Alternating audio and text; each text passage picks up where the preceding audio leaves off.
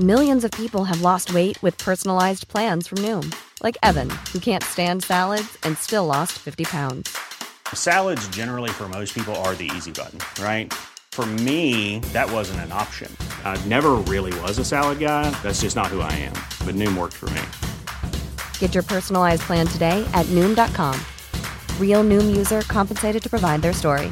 In four weeks, the typical Noom user can expect to lose one to two pounds per week. Individual results may vary.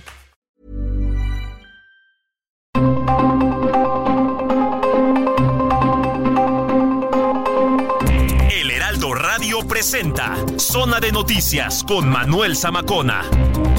Zona de Noticias, el epicentro de la información.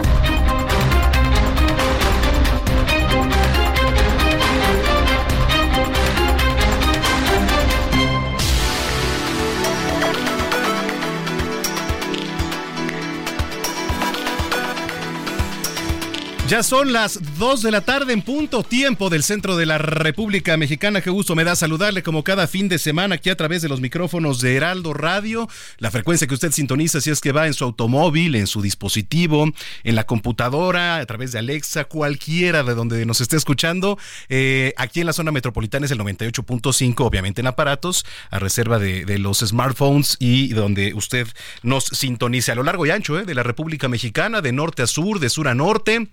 Y también allá en Estados Unidos saludamos con mucho gusto a quienes nos ven y nos escuchan a través de diferentes frecuencias. Y es que le platico, aquí tenemos instaladas cámaras que están transmitiendo completamente en vivo en diferentes frecuencias en Estados Unidos, allá en Chicago, en Beaumont, en Houston, en Atlanta. Muchos, muchos saludos a través de nuestro partner que es Now Radio Now Media Televisión y ahora Heraldo USA. Bueno, pues qué gusto que nos esté acompañando porque tenemos un gran programa en esta tarde de sábado 27 de enero del 2024. Comienza agonizar ya el primer mes de este 2024, que por cierto, pues hay alerta naranja en algunas zonas de la capital, hay mapa incluso con las alcaldías que supuestamente se van a congelar este 28 de, de enero, o sea, el día de mañana, pero Mire, así dijeron hace tres días aproximadamente y bueno, digamos que no estuvo tan extremo. Las mañanas sí, en las mañanas hace bastante frío y también en las noches baja la temperatura. Lo que sí es que salga bien abrigado porque pues las enfermedades siguen. Ya sabe que en esta época pues eh, brota nuevamente la influenza, está presente el COVID. De hecho, pues ya le platicábamos que ha incrementado el uso de cubrebocas, que bueno, que bueno, hay que protegerse y respetar todas las medidas sanitarias. Bueno. A ver, eh, el adelanto rapidísimo va a estar en unos minutos con nosotros la senadora Laura Ballesteros. Vamos a platicar porque se cumplieron 19 años ya de los segundos pisos aquí en CDMX. También hay que recordar que ella es la vocera de Jorge Álvarez Maínez, candidato a, la presidencia de la República, precandidato a la presidencia de la República. Vamos a ver algunos temas. Ya está por aquí también nuestro jefe de información, Jorge Rodríguez. ¿Cómo estás, George? Bienvenido. Eh, muy bien, Manuel. Un saludo para ti, un saludo para todo el equipo y un saludo para el auditorio que nos hace el favor de su preferencia. Estoy muy bien. Y como dice, sí, candidato designado al menos por Movimiento sí. Ciudadano Jorge Álvarez Maínez, que hoy eh, nos recuerda que visitemos una página para conocer cuál fue su desempeño como legislador. Recordemos que él fue coordinador de la bancada de Movimiento Ciudadano allá en, el, en la Cámara de Diputados, en el Congreso de la Unión. Entonces, sí, mucha información. También eh, todavía no empiezan las campañas, estamos en el periodo de intercampañas. Hoy Xochitl Gal Galvez recibió la, la constancia de candidata por el Partido Acción Nacional, pero también hay violencia política. Tenemos un reporte sobre un, un liderazgo allá en Veracruz que fue asesinado este sábado. Entonces, pues sigue la violencia, ¿no? Desgraciadamente, Manuel. Los niños armados allá en Guerrero también es un tema del que seguramente vamos a abordar con Paulina Mosurrutia. Eh, más adelante vamos a estar platicando con Mario Zulaika, el director de la Plaza de Toros México. Mañana se reanudan las corridas, pero también legisladores han metido amparos, entonces pues siempre es un tema polémico. Es un tema muy polémico, definitivamente, pero vamos a ver, porque también asociaciones dicen que es un gran motor económico, que sí. por lo menos 80 mil empleos directos uh -huh. son los que se benefician a partir del regreso de las corridas. Indirectos de muchos más. Y indirectos muchos más, eso sí, es lo que dicen. Sí, sí, vamos a estar este, hablando de ello. Entonces, pues bueno, además de, ya sabe, todo lo local, nacional, internacional, deportes, cultura, espectáculos, gastronomía, salud, entonces está usted en el lugar correcto, zona de noticias. Arroba Zamacona al aire y bueno, cuando son las 2 de la tarde con 4 minutos, le saluda Manuel Zamacona y vamos con lo más importante que se ha generado al momento. Resumen inicial, lo más importante ocurrido hasta el momento.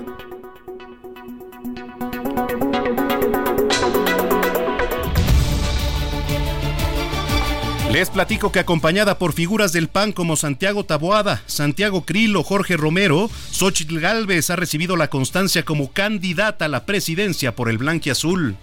Tengo esperanza y optimismo en lo que viene. Tengo certeza que ustedes como yo, que nosotros tenemos un sentido de urgencia para crear conciencia ciudadana y advertir con claridad el tamaño del riesgo. Tengo esperanza porque el PAN está integrado de gente como ustedes, comprometidos con México y con la dignidad de la persona humana.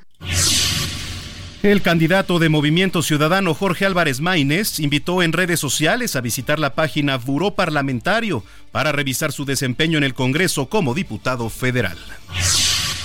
Claudia Sheinbaum presumió que su administración creó la tarjeta de movilidad integrada con la cual pues se puede acceder a todos los sistemas del transporte en la capital.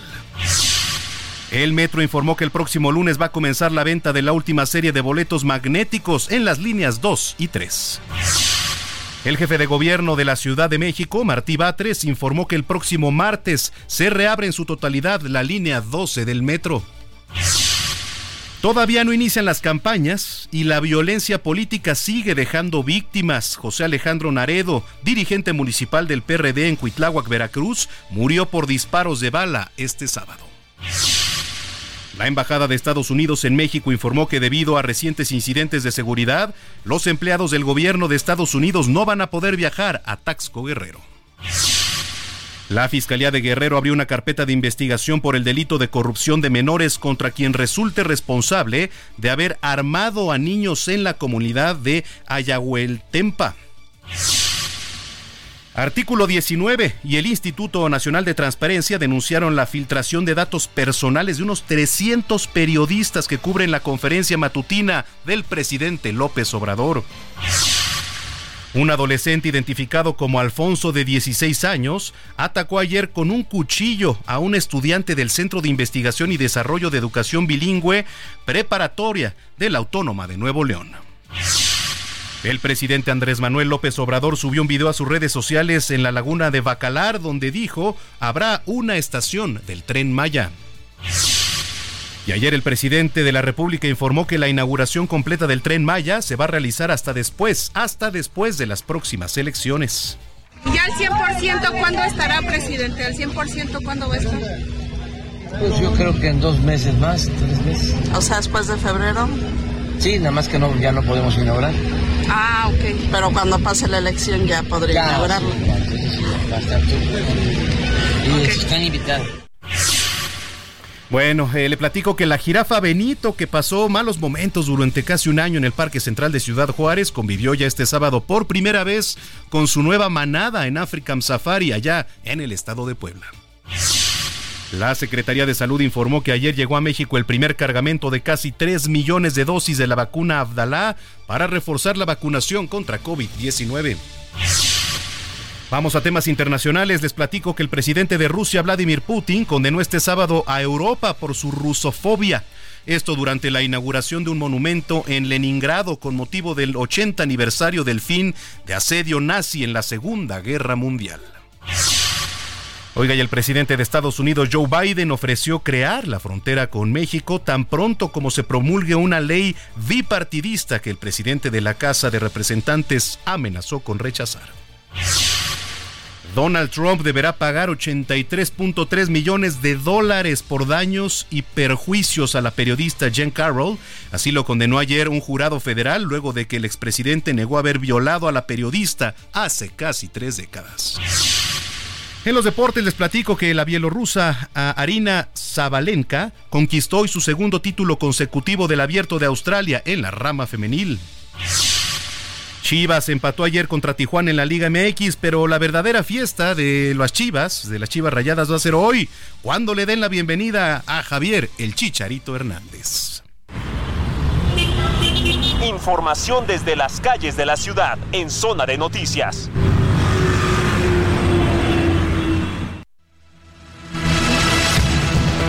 Bueno, y así nos enlazamos a las calles de la capital con mi compañero Javier Ruiz, que nos tiene información. ¿Dónde andas, Javier? Adelante.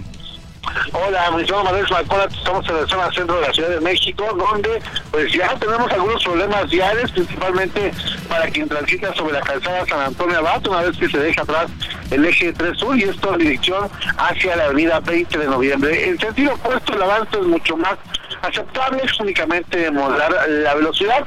Doctor Río de la Loza también ya con avance complicado, desde la zona de la colonia de los doctores y para llegar hacia el eje central Lázaro Cárdenas o bien para continuar hacia la avenida Fray Servando Teresa Rivera. También, eh, Manuel, por recordar que el día del lunes, próximo lunes, pues se llevará a cabo la última venta de pues 14 millones de boletos para conmemorar justamente pues los 55 años eh, del metro y es que justamente estará dando que ah pues que ya todo sea de manera digital se espera que el próximo lunes se vendan estos boletos ya en conmemoración en color naranja como pues se vendieron hace pues 55 años. Lo que nos han referido es que pues justamente serán únicamente utilizables para las líneas 2 y 3 del sistema de transporte colectivo metro. Son las únicas que ya cuentan con estos eh, torniquetes donde se colocaba pues este boleto magnético. Ya los próximos meses pues prácticamente desaparecerán las taquillas por supuesto también estos torniquetes para que ya todo sea de manera digital.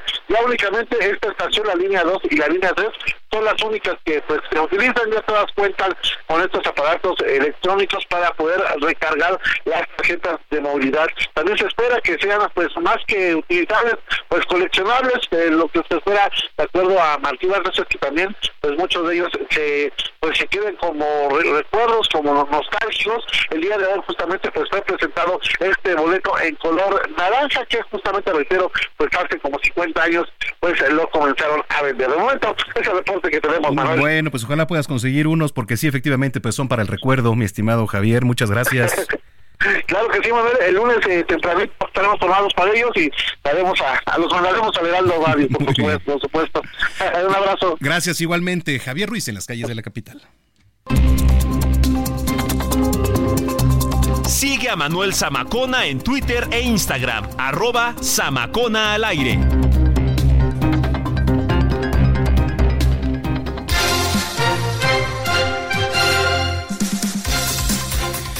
Bien, pues ya son las 2 de la tarde con 12 minutos en el tiempo del centro del país. Ya le platicaba, Xochitl Galvez ha recibido esta mañana la constancia por parte del Partido Acción Nacional como candidata a la presidencia de la República. Hago contacto con mi compañera Feli Carnaya que nos tiene toda la información y la cobertura. Qué gusto saludarte, Feli. Buena tarde.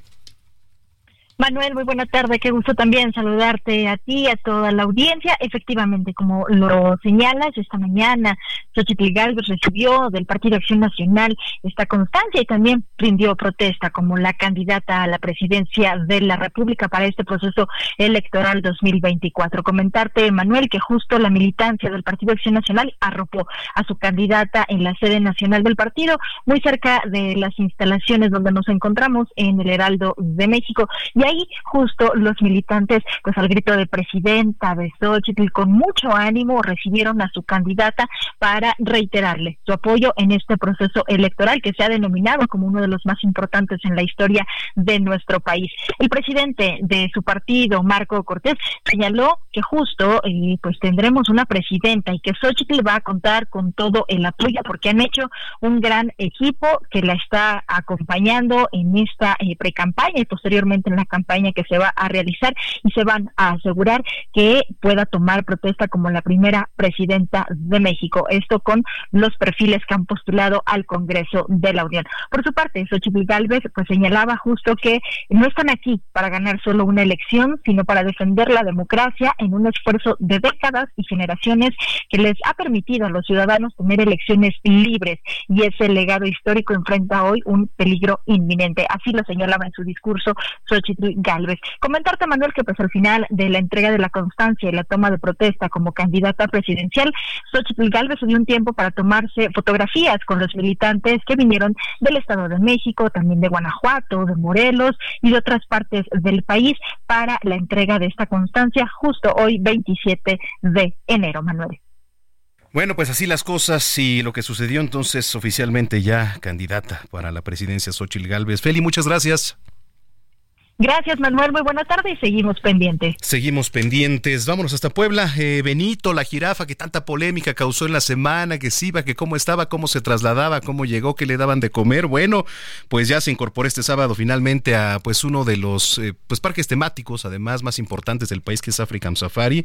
Acabo de ir recientemente y la verdad es que está pues muy bonito. La, se desenvuelven en un hábitat bastante, eh, pues digamos, confortable, ¿no? Los animales, vamos con, sí. Algo natural, ¿no? Sí, Trata sí, sí, de emular a lo natural y recordemos que el paso de Benito allá por el Parque Central en Ciudad Juárez pues fue bastante lamentable, llegó desde el 3 de mayo del 2023 y casi un año se aventó en condiciones deplorables, primero por el intenso sol que se vive en Ciudad Juárez donde solo tenía como una palapita para taparse y luego por el frío. Y recordemos también que antes de que llegara Benito estaba la jirafa Modesto en ese parque, que también la población de Ciudad Juárez adoptó y que quería mucho, pero que lamentablemente también las condiciones fueron muy malas para, para que ella estuviera, eh, esa jirafa estuviera en ese recinto modesto. Incluso antes de morir ya tenía partes de su cuerpo necrosadas por precisamente por las condiciones climáticas, las orejas y la cola, por ejemplo. Sí, y hay un recuento de, de animales también que, que, se mueven, se trasladan por el tema del hábitat. Claudia Espinosa, nos tienes toda la información. ¿Cómo estás? Buena tarde. Así es, te saludo con gusto a ti y a todos los amigos del auditorio, pues como lo mencionas, después de que se realizaron los estudios correspondientes, pues afortunadamente Benito no tuvo que pasar eh, tanto tiempo en cuarentena, pudo incorporarse esta mañana a la manada de la cual pues ya es un integrante más de la familia en African Safari, está conformada por cuatro hembras, eh, tres machos. Y bueno, ahora con Benito serán ocho integrantes, cuatro machos y cuatro hembras que pues ya están siendo eh, visitados, una cantidad importante de personas que este fin de semana se dieron cita en este parque de conservación natural. Eh, fíjate que bueno, pues Benito fue eh, sacado del lugar donde estaba haciéndose las revisiones correspondientes por el director del parque, Frank Camacho, quien lo fue acercando poco a poco a esta manada. Los integrantes del parque pusieron un eh, pastel, una especie de pastel con el alimento que ellos consumen a manera de festejo y así fue como pues pudo integrarse sin ningún tipo de problema. Se estará realizando por la vigilancia de los expertos eh, veterinarios durante todo este proceso de adaptación, pero eh, sin ningún problema fue aceptado por todos los integrantes. Benito se ha acoplado bastante bien y ya puede ser eh, visitado por todas las personas. Se espera que haya una cantidad importante, así lo has hecho esta mañana, pues de personas que están recorriendo el parque en la zona de Valsequillo, aquí en la ciudad de Puebla, recordarle a la gente que, bueno, pues obviamente todo lo que se ingresa eh, por los accesos es un parque enteramente privado, se dedica justamente a la conservación de estas más de siete mil animales que existen en toda la extensión que tiene este parque en la zona de Valtequillo. Esa es la información que te tengo y bueno, pues ya eh, completamente eh, instalado con su nueva familia está Benito. Sí, pues además es un atractivo, un imán nuevo, entonces pues seguramente va a haber bastante gente siendo fin de semana, pues todavía. Gracias, Claudia. Muy buena tarde. Muy buena tarde. Oiga, el presidente López Obrador anda de gira, estuvo de gira por Campeche. Ahí inauguró la primera gasolinera Bienestar, que por cierto, este, bueno, se inaugura, pero la gente dice no funciona. Entonces, ¿qué está pasando? Como muchas otras obras, la verdad, hay que decirlo, ¿no? Se inauguran a medias. Pero bueno, vamos contigo, mi amigo Gutiérrez. Hola, muy buenos días. Comentarte que el presidente Andrés Manuel López Obrador estuvo este viernes de gira por Campeche. En entrevista, anunció que el tren Maya, una de sus obras prioritarias del gobierno, será inaugurada en su totalidad hasta después de la elección presidencial del 2 de junio. Vamos a inaugurar Cancún, la playa del Carmen. ¿Ya al 100% cuándo estará presidente? ¿Al 100% cuándo va a estar? Pues yo creo que en dos meses más, tres meses. O sea, después de febrero. Sí, nada más que no, ya no podemos inaugurar. Pero cuando pase la elección ya podría inaugurarlo.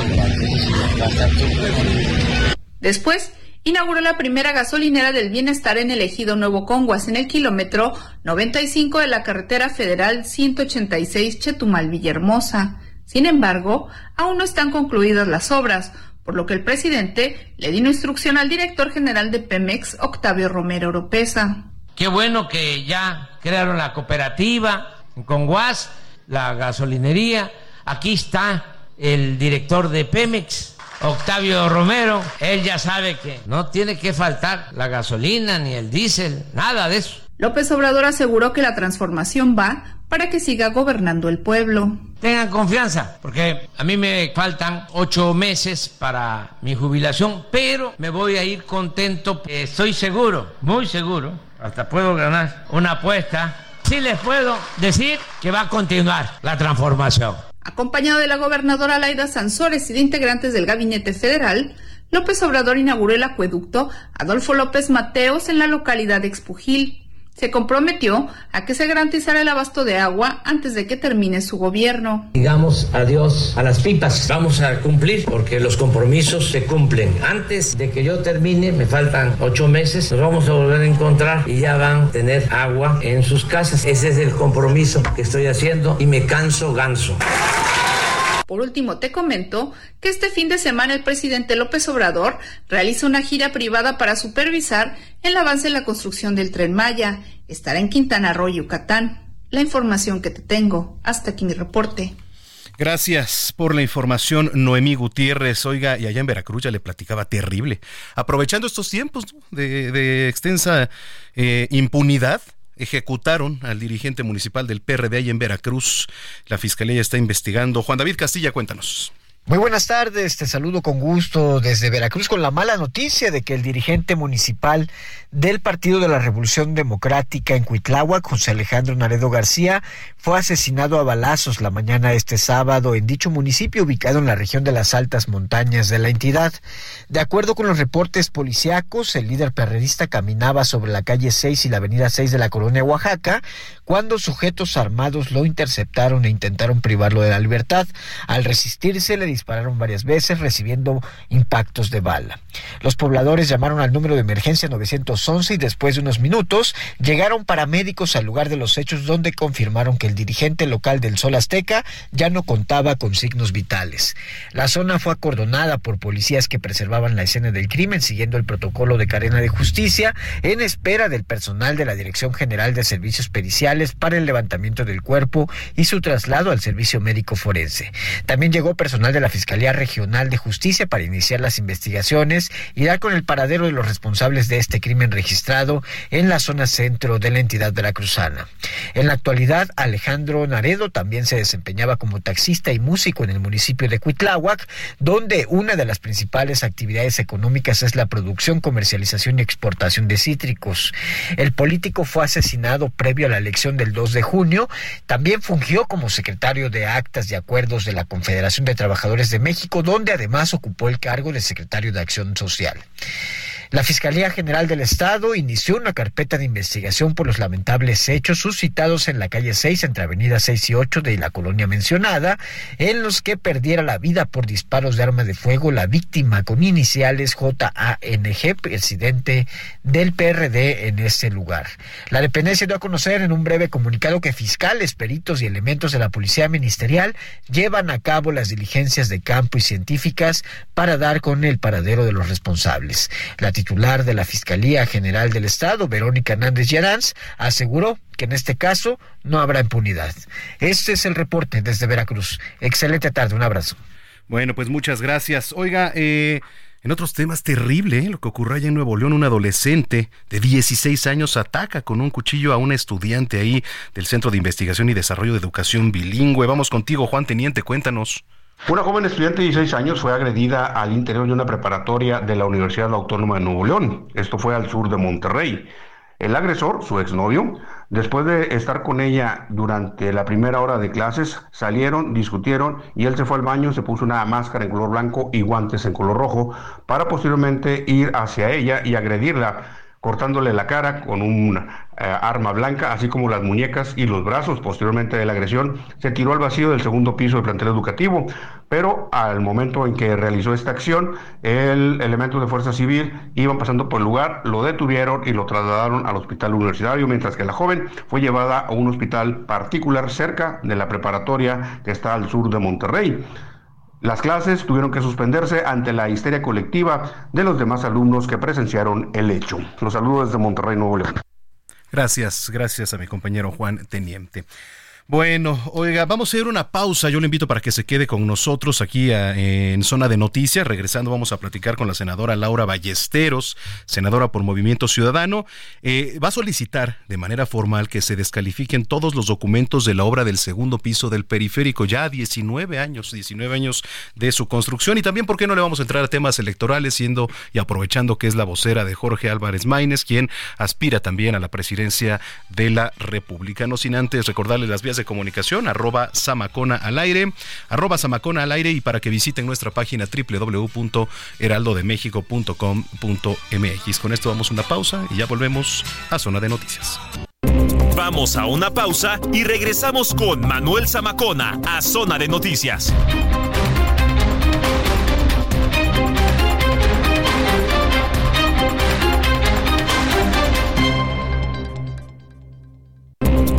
Estamos de regreso en Zona de Noticias con Manuel Zamacona por el Heraldo Radio.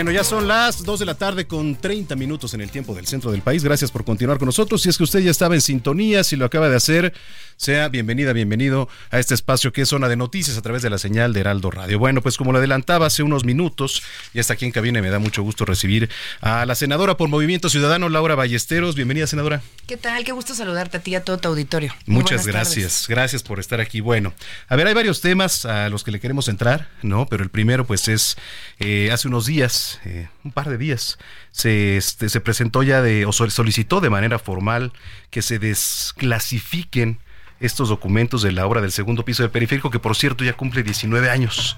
¿no? ¿Cómo, pues, está el tema? Yo no sé si, si de celebración los 19 años. La verdad es que, mire, esta obra se presentó hace 19 años como la gran solución de movilidad a la, para la ciudad. En aquel momento gobernaba Andrés Manuel López Obrador, Claudia Sheinbaum era secretaria de Medio Ambiente, y se presenta esta obra eh, que al día de hoy, los resultados y su evaluación, pues para nada cumple con lo que se prometió, ni resolvió el tráfico, al contrario, aumentó la congestión vehicular de la ciudad. Hay mediciones ya, por ejemplo, de, de la consultora Steer Davis que te dice que en la zona donde desembarca, ¿no? Desemboca el segundo piso de periférico, eh, este distribuidor vial que se hizo de San Antonio, que es la zona de Reforma Centro y Reforma Lomas, aumentó hasta en un 35% el tráfico y congestión de la ciudad. Y esto tiene una explicación, se llama tráfico inducido el fenómeno. Si tú siembras autopistas, cosechas automóviles. Y si lo que estás haciendo es llevar un volumen de automóviles mayor este, en menos tiempo a la zona donde están los destinos de los viajes y por eso se genera el tráfico y la, y la congestión. Ahora, no solamente ese es el problema. Eh, por eso decimos, el segundo piso ha sido un monumento a la, a la inmovilidad, porque no resolvió el problema, pero también a la desigualdad, porque ese dinero que se invierte ahí, que en este caso fueron 5 mil millones de pesos, que no es una cifra menor, es dinero que no se invierte en el transporte público sostenible. Y se marca una tendencia desde esa época en eh, una falta de inversión en el metro. El metro sufre la crisis que tiene hoy porque desde entonces no se le ha metido el dinero que se requiere porque se pensó que se tenía que invertir en infraestructura gris en la ciudad. Ahora, a ver, hablamos de 19 años, de 19 años para acá, la tecnología, la movilidad va evolucionando, ¿no? Como vemos ahora el transporte público. ¿Cómo está ahora parada la ciudad en, en temas de movilidad? Pues mira, sigue siendo la mejor ciudad del país en términos de infraestructura para el transporte público. Tenemos más de 400 kilómetros de transporte público en la ciudad. Tenemos una línea de metro que eh, nos debe nueve líneas, de acuerdo al plan maestro del metro desde sus primeros inicios. Este, y tenemos un metro en crisis. Eh, por eso a mí no me gusta ser optimista cuando hablamos de esto, a pesar de que somos los mejores en el país. Más bien esto te dice la crisis en las que se encuentran las otras ciudades del país en materia de transporte público. Hay unas cifras que sacó el IMCO hace un par de, de, meses, donde te dice la cantidad de dinero público que se invierte por habitante en materia de transporte público. En la Ciudad de México son 8 pesos por habitante. En Oaxaca, por ejemplo, es un peso por habitante. Eso te habla de la disparidad en la inversión y, y se ven las cifras también.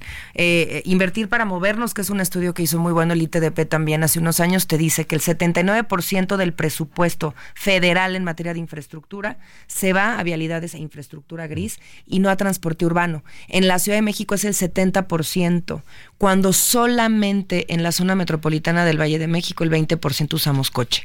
Es decir, la otra mayoría cerca del 80%, porque es el 79%, la otra mayoría no usamos auto, nos movemos este, de manera peatonal o con transporte público y no hay recurso ahí.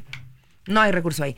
Ahora, la tecnología pues tiene que ser electrificada, tiene que ser integrada, tiene que venir ya evidentemente con un sistema este, de soporte este, tecnológico detrás, pero yo me iría a lo básico, infraestructura peatonal, seguridad vial, transporte público de superficie no conectado. No, son aumentaron 65% las muertes viales en esta administración. No hay seguridad vial. Eh, precisamente, Laura, te, con mucho gusto te saluda Jorge Rodríguez, jefe de información.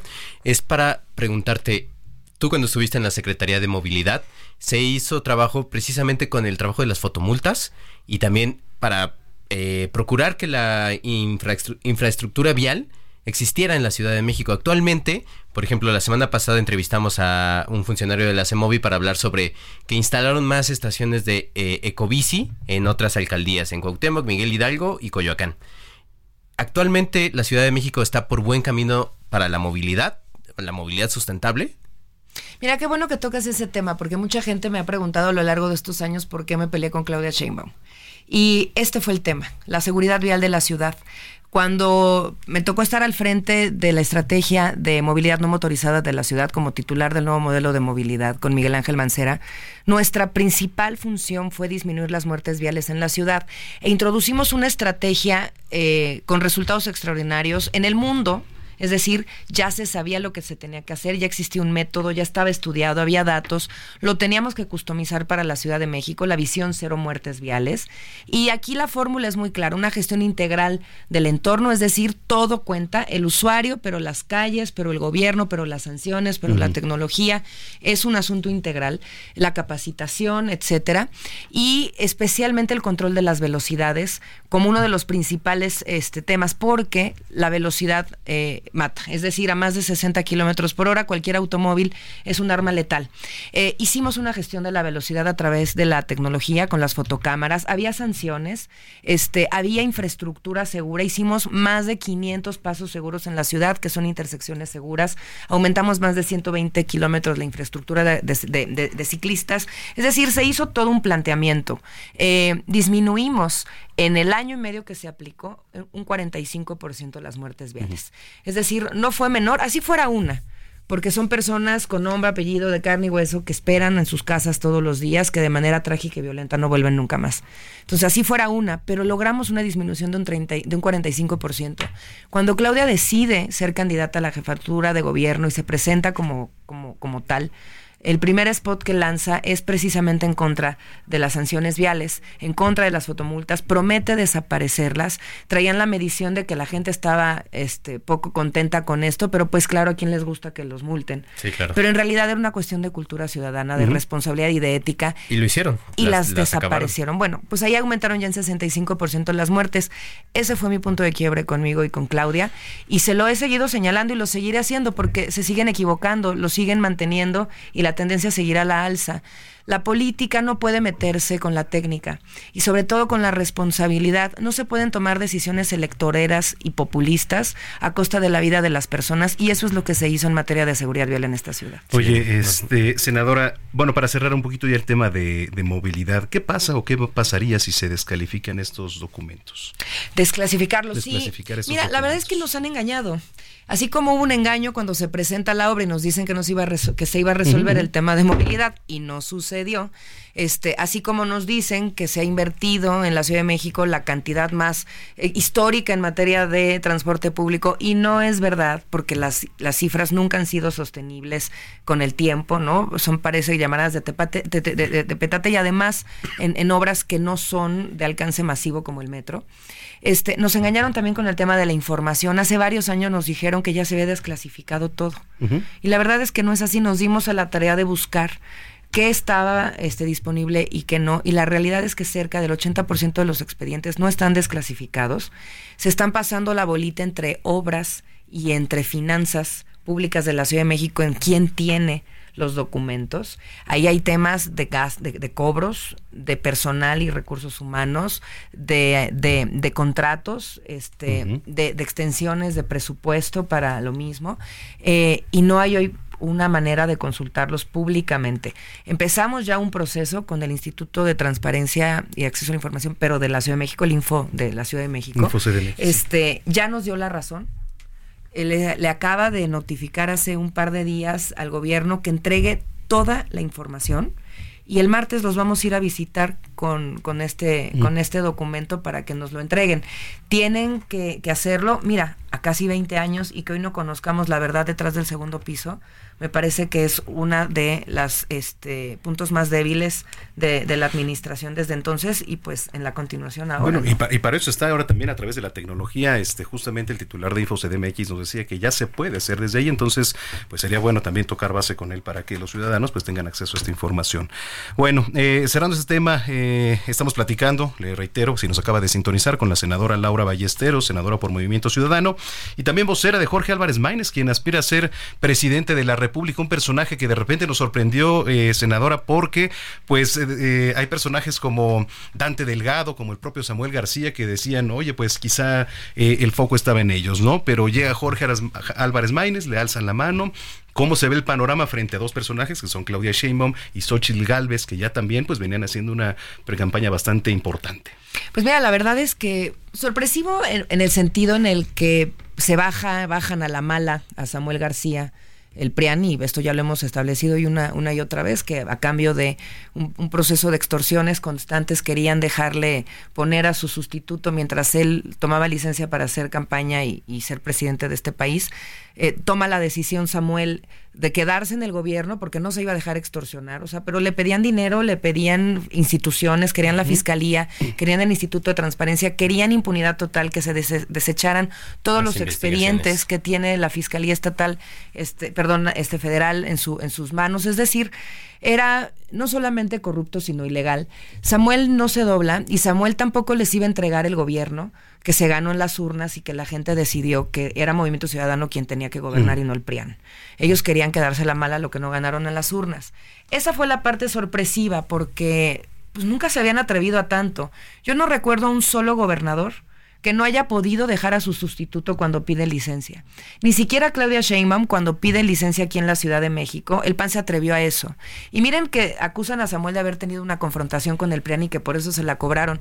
Aquí Claudia Sheinbaum tiene en la cárcel a eh, Christian von que fue el coordinador de los diputados panistas. Aquí no se estaban diciendo de cosas nada más. Aquí hay gente en la cárcel producto de esa confrontación en estos, entre estos dos grupos. Y el PAN no le dijo ni pío en, la, en el Congreso de la Ciudad para regatearle la llegada de Martí Batres. Entonces, se atrevieron a demasiado y bajaron a la mala a Samuel porque le tenían miedo. Para Movimiento Ciudadano no es una sorpresa la llegada de, de, de Maines, porque Maines lleva muchos años trabajando el país y trabajando el crecimiento de Movimiento Ciudadano.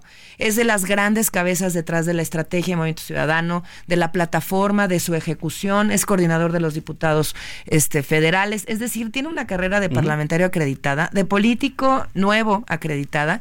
Y para nosotros la verdad es que la llegada de él representa eh, el liderazgo de las agendas socialdemócratas este, y al mismo tiempo de la profundización de las ideas sobre lo que este país necesita.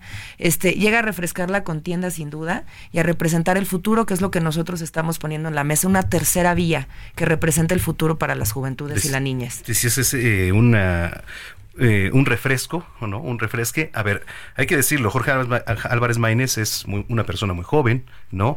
¿Por dónde quizás se podría, este, pues tener una alternativa a través de redes sociales para impactar a jóvenes, incluso a más gente, otra población, porque bueno, se vienen las campañas como siempre se han hecho, ¿no? Este, como siempre se han hecho, pero también se podría aprovechar parte de la juventud para abordar por ahí a través de estas redes sociales, de los dispositivos, cómo se podría hacer una alternativa. Mira, las redes sociales son fundamentales hoy para comunicarse con la, con la población joven y también con los niños, porque lo hemos dicho muchas veces y Maines lo ha dicho muchas veces también. Mm. En la boleta tienen que estar los sueños de todas las personas, especialmente quienes no votan quienes no votan porque no tienen la edad y quienes no votan también porque están decepcionados. A ellos hay que escucharles, a ellos hay que representarles también. Y siempre en este juego de suma cero, este, de pragmatismo de, de la política electoral, son las personas que, que se olvidan, que se invisibilizan y que no se escuchan. Entonces son las redes sociales, va a ser también la escucha territorial. Hay que ir a todos los territorios. El país está sufriendo, el país está roto, vive una crisis de violencia, de violaciones a derechos humanos, de falta de acceso a futuro con temas, por ejemplo, medioambientales, el agua. El agua hoy es el tema más importante en el presente y en el futuro del país. Y, y el medio ambiente, yo, por ejemplo, en el Congreso, en el Senado, estamos eh, impulsando porque esto es lo que estamos poniendo en la mesa también desde la agenda legislativa. Por eso cada vez que nos preguntan si nosotros les hacemos el juego o no al, a Morena, la verdad es que basta ver el trabajo que hemos hecho en el Congreso de las votaciones que se han presentado, los temas que nosotros hemos traído a la mesa, desde el progresismo como la defensa de los derechos de las mujeres y el derecho a decidir, desde el medioambientalismo como la defensa del planeta, desde el antimilitarismo como esta lucha acérrima en contra de la militarización del país, y con dos temas muy claros, y que esto también Maines lo ha dicho de manera muy concreta desde, desde su espacio como, como legislador. Uh -huh. Si no hay planeta, no hay futuro, y si no hay paz, no hay país. Entonces, eso es lo que tenemos que este, empezar a, trabajar y escuchar a la gente. La gente hoy no está dentro de la lógica de, de, la política del país porque no se le escucha, porque se le tiene olvidada, porque si no piensas como quien gobierna, no funcionas y eres este un comparsa de la mafia, y si no piensas como el PRIAN, eres un esquirol de Morena. Entonces hay que poner una tercera alternativa, es lo que la gente está pidiendo. Laura, una pregunta más. En estos días supimos de la lista de los plurinominales del PAN y del PRI, incluso del PRD, pero de MC no hemos sabido mucho, no sé si tú puedes adelantar algo, y además... No sé si también puedes hablar de esto, pero ¿cuál es el objetivo de MC con la candidatura de Álvarez Maínez? ¿Es ganar la presidencia o cuál es el objetivo? ¿Tener una mayor, eh, ganar más representación en el Congreso? Nosotros vamos a ganar la presidencia, ese es el objetivo, y vamos también por tener una mayoría en el Congreso. No vamos a entrar, y lo ha dicho Maínez también, a una contienda pensando que vamos a perder eso. Ninguno de los que estamos trabajando en ello nos prestaríamos a, a, a algo así, porque de nuevo estamos convencidos que este país necesita una alternativa de futuro y que además está poco representada este, con, con, con, las agendas que hoy se están presentando con las otras alternativas. Este, y también decir de manera muy clara que pues, la lista que presentó el PRIAN en materia de plurinominales fue poco menos que decepcionante. Este, habían intentado ellos generar una percepción de ciudadanización con el proceso de Xochitl. Eh, a Xochitl la están dejando claramente sola con esta propuesta. Eh, pero también los pinta de cuerpo completo pinta y además justifica el por qué están juntos. Siempre se les ha preguntado, no se les termina de creer por qué van juntos PAN y PRI. Creo que a través de esta lista lo explican perfectamente. Es un pacto entre las cúpulas, es un pacto de impunidad y de corrupción. Y la de está presentado. Nosotros seguimos trabajando, la vamos a utilizar hasta el último minuto que tenemos para hacerlo, porque estamos yendo a tocar las puertas de los ciudadanos más destacados del país, porque los estamos buscando convencer que vengan para acá. Mujeres, jóvenes, liderazgos comunitarios. Eh, van a ver también unas muy buenas noticias en la lista plurinominal de Movimiento Ciudadano. Pues vamos a estar muy pendientes de ello. Senadora, ¿algo más que le gustaría agregar?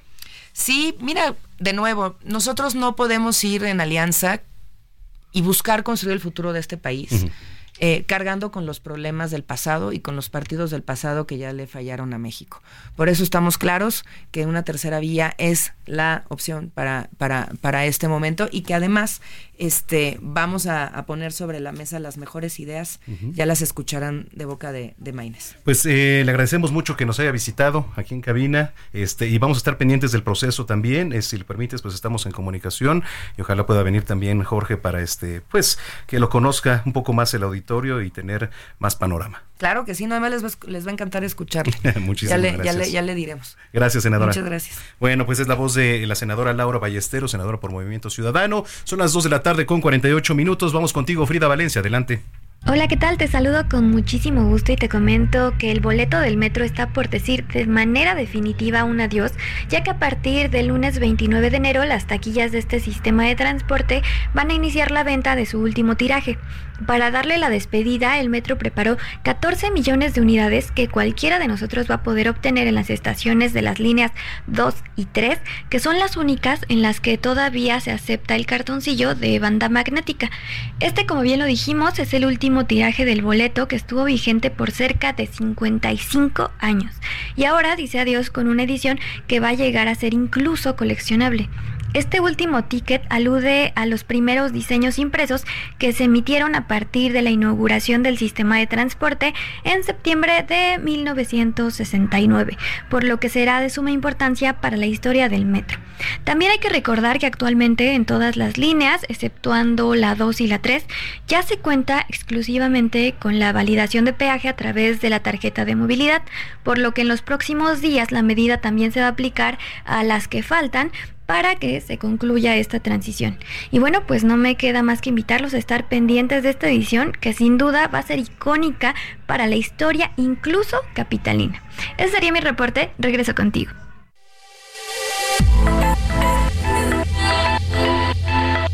Negocios inmobiliarios con Luis Ramírez.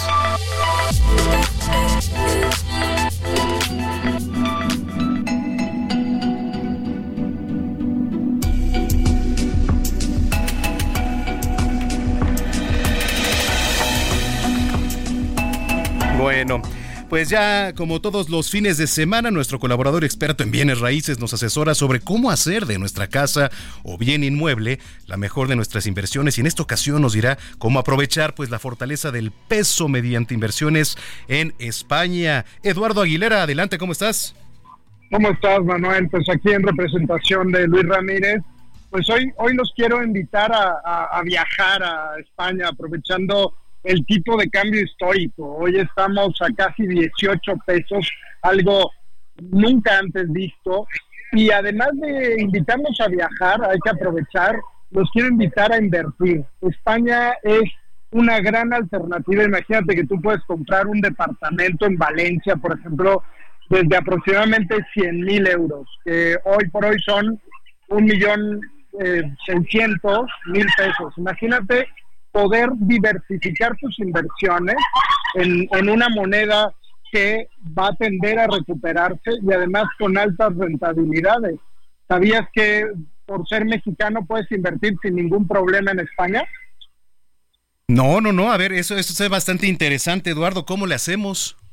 Es que, mira, la verdad es que como mexicanos tenemos las puertas abiertas en España. Incluso si tú quisieras conseguir una residencia e irte a vivir para allá, pues tienes que invertir 500 mil euros y con eso puedes tramitar la Golden Visa. Pero aún sin ser residente español, tú puedes invertir sin ningún problema en cualquier bien inmueble en España, recibir euros, puedes dejar los euros allá. Pero además, por el Vive la Renta, la empresa que nosotros tenemos y donde tenemos inversiones, lo que estamos haciendo es un esquema en donde puedes invertir en un departamento, en un edificio, al cual se le va a generar valor. ¿Sabes cómo es la mejor forma de generar valor? En Europa, un edificio al cual se le ponga elevador. Eh, cuando nosotros hacemos una intervención así, los departamentos aumentan de valor en alrededor de un 30%.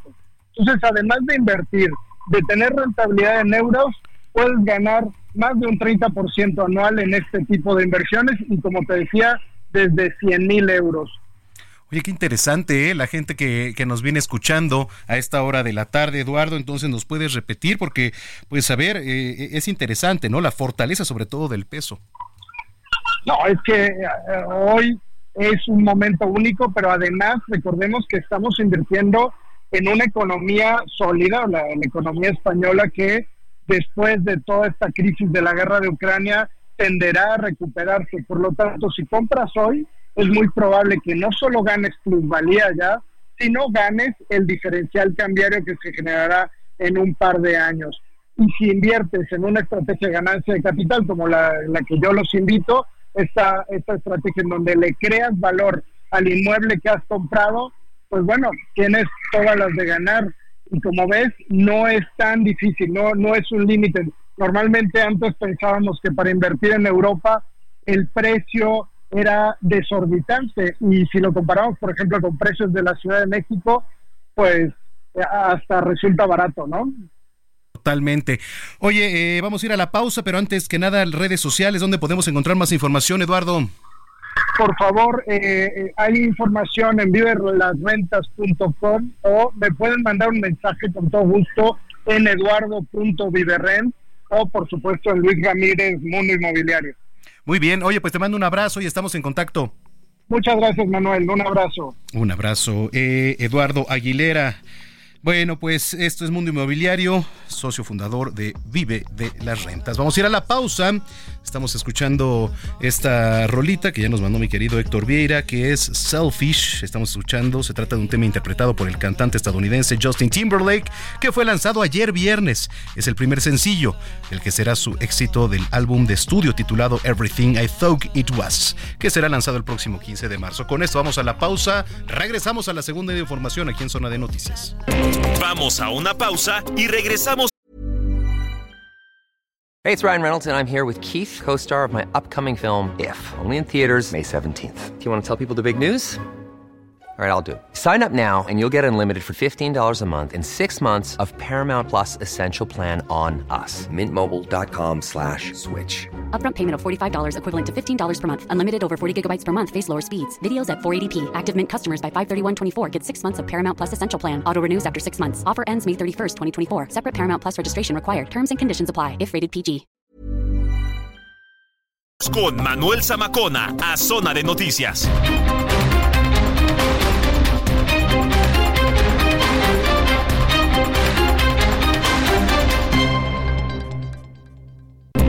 Ya estamos de regreso en Zona de Noticias con Manuel Zamacona por El Heraldo Radio.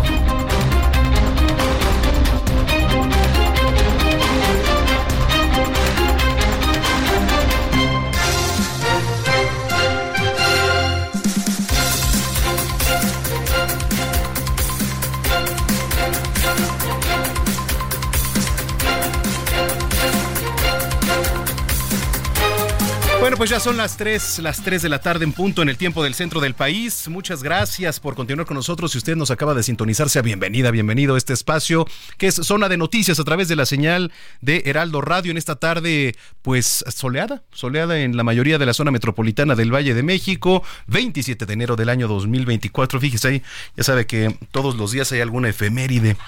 Hoy, Día Internacional de la Conmemoración de las Víctimas del Holocausto. Más adelante lo voy a platicar. Día Internacional del Conservador Restaurador, bastante importante sus papeles. Día Mundial de la Extracción de Leche Materna y Día Mundial de la Tarta de Chocolate. Qué rico. Ahorita, por cierto, vamos a hacer contacto ya con nuestra querida chef Paulina Abascal. Mientras tanto, yo lo invito para que se ponga en contacto, pero con nosotros, a que nos mande sus puntos de vista, opiniones, comentarios, denuncias. Es muy importante que denuncie. Es bastante importante porque, pues, somos una vía de comunicación también ante las autoridades. Entonces, pues aquí, aquí le vamos a estar platicando. Arroba Samacona al aire, le repito, arroba Samacona al aire. La chef nos dice que nos va a, a, a, este, a preparar alcachofas con salsa de queso. Qué rico, alcachofas con salsa de queso. Entonces, bueno, pues prepare el recetario y la pluma. Bien, y lo invitamos para que nos visite www.heraldodemexico.com.mx. Saludamos a todos los que nos escuchan ahí en Monterrey, en Guadalajara, en Oaxaca, en Tampico, en Guerrero. Muchas, muchas gracias. Y en toda la República Mexicana, hasta donde tenemos alcances a través de las diferentes frecuencias locales. Bueno, pues todavía nos queda mucho por delante, así que vamos a darle aquí a Zona de Noticias. Yo soy Manuel Zamacona y está aquí Jorge Rodríguez con el resumen de noticias de esta segunda hora. Resumen inicial, lo más importante ocurrido hasta el momento.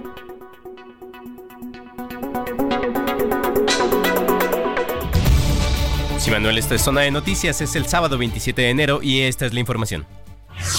Acompañada por figuras del PAN como Santiago Taboada, Santiago Grillo, Jorge Romero, Xochil Gálvez recibió la consta constancia como candidata a la presidencia por el Blanquiazul. Tengo esperanza y optimismo en lo que viene. Tengo certeza que ustedes como yo, que nosotros tenemos un sentido de urgencia para crear conciencia ciudadana y advertir con claridad el tamaño del riesgo. Tengo esperanza porque el PAN está integrado de gente como ustedes, comprometidos con México y con la dignidad de la persona humana. Y el candidato de Movimiento Ciudadano Jorge Álvarez Maínez invitó en redes sociales a visitar la página Buró Parlamentario para revisar su desempeño en el Congreso como diputado federal. En entrevista, la senadora Laura Ballesteros y vocera de Jorge Álvarez Maínez aseguró que la intención de MC es ganar la presidencia y adelantó que el partido siga analizando sus opciones para integrar su lista de, legisladores plurinominales. Claudia Sheinbaum presumió que su administración creó la tarjeta de movilidad integrada, con la cual se puede acceder a todos los sistemas de transporte de la capital. El metro informó que el próximo lunes comenzará la venta de la última serie de boletos magnéticos en las líneas 2 y 3. El jefe de gobierno de la Ciudad de México, Martí Batres, informó que el próximo martes se reabre en su totalidad la línea 12 del metro. La Fiscalía de Guerrero abrió una carpeta de investigación por el delito de corrupción de menores contra quien resulte responsable de haber armado a niños en la comunidad de Ayagualtempa. Artículo 19 y el Instituto Nacional de Transparencia denunciaron la filtración de datos personales de unos 300 periodistas que cubren la conferencia matutina del presidente López Obrador. La jirafa Benito, que pasó malos momentos durante casi un año en el Parque Central de Ciudad Juárez, convivió este sábado por primera vez con su nueva manada en African Safari en el estado de Puebla. Y en temas internacionales, el presidente de Estados Unidos, Joe Biden, ofreció cerrar la frontera con México tan pronto como se promulgue una ley bipartidista que el presidente de la Casa de Representantes amenazó con rechazar.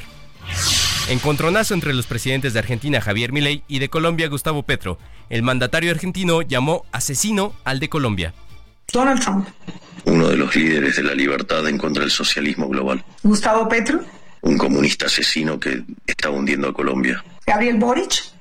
Alguien que tiene las ideas incorrectas desde mi punto de vista. Y el presidente de El Salvador Bukele, que busca su reelección ahora. Alguien que, a pesar de la adversidad, logró llevar a cabo su programa de gobierno. En los deportes, la bielorrusa Arina Zabalenka conquistó hoy su segundo título consecutivo del Abierto de Australia en la rama femenil.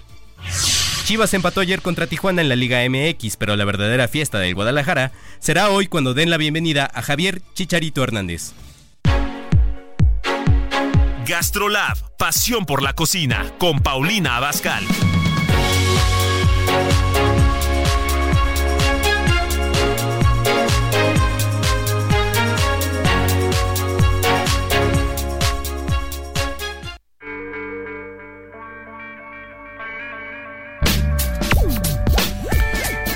Bueno, son las 3 de la tarde con 6 minutos y está en la línea telefónica como cada sábado nuestra querida chef Paulina Bascal en esta su sección Gastrolab. ¿Cómo estás, Pau? Muy bien, ¿ustedes cómo están? Me da mucho gusto saludarte a ti y a todos los que amablemente nos escuchan. Gracias, Paulina Bascal. Bueno, pues está lista la pluma y el recetario. ¿Qué nos vamos a preparar? Pues mira, eh, he visto que hay muchas, muchas alcachofas, así es que les voy a decir cómo es que se tienen que cocer y cómo las podemos acompañar. Ok, me parece excelente.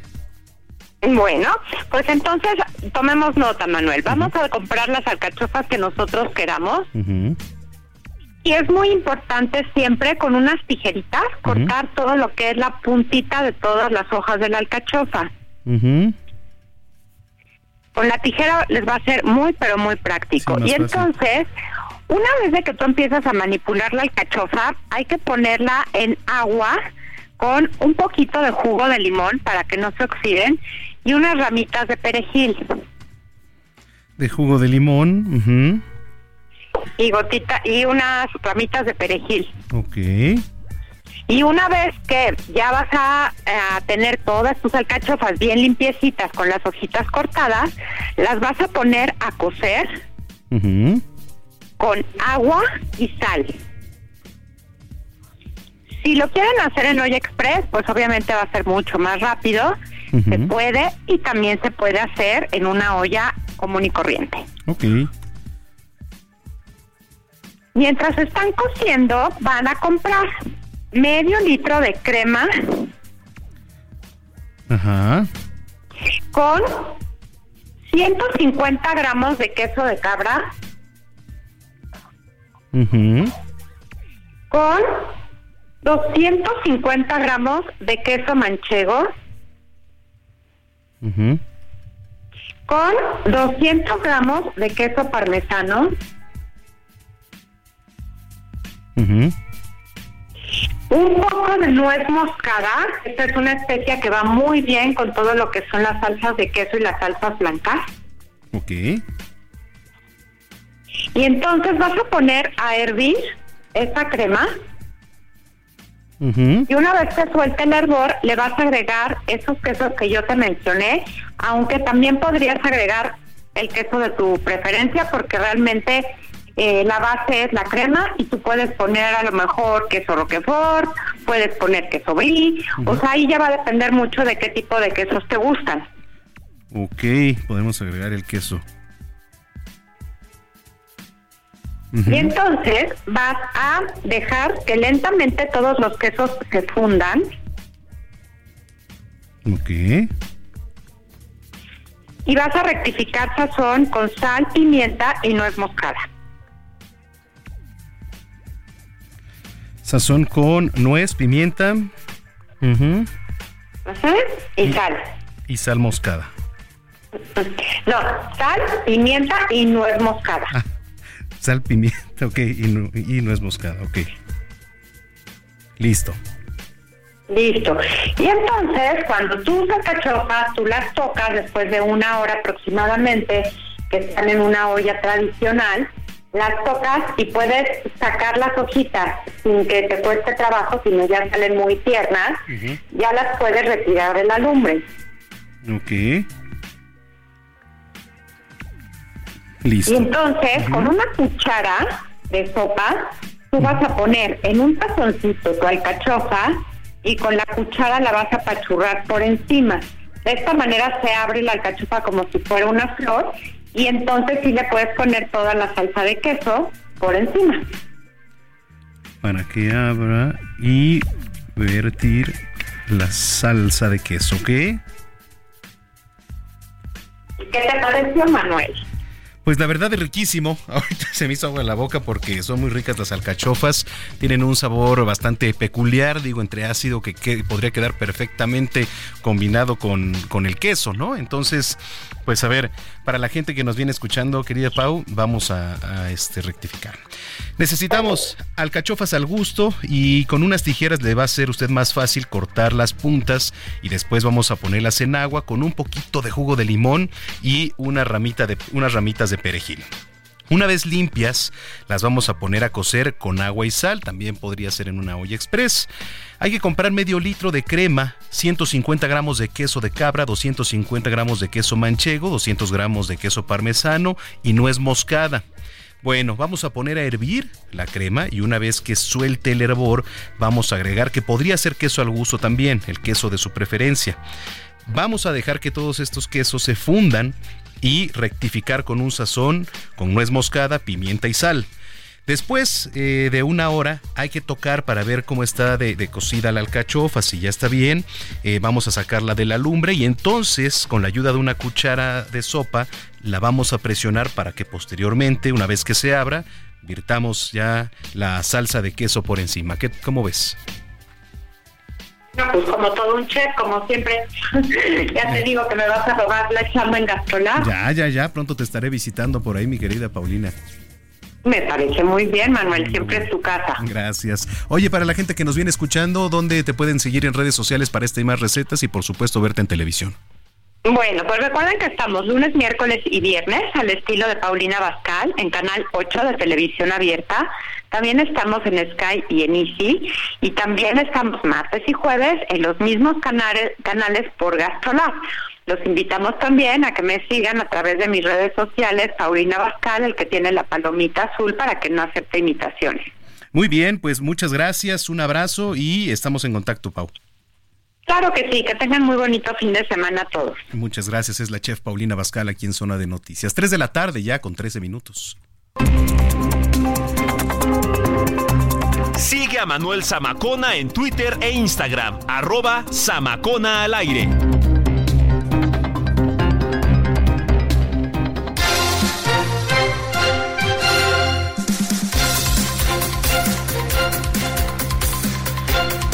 Bueno, pues eh, ya le platicábamos al inicio de este espacio. Eh, mañana, mañana la Monumental Plaza de Toros México vuelve a abrir sus puertas a, la, a las corridas de toros.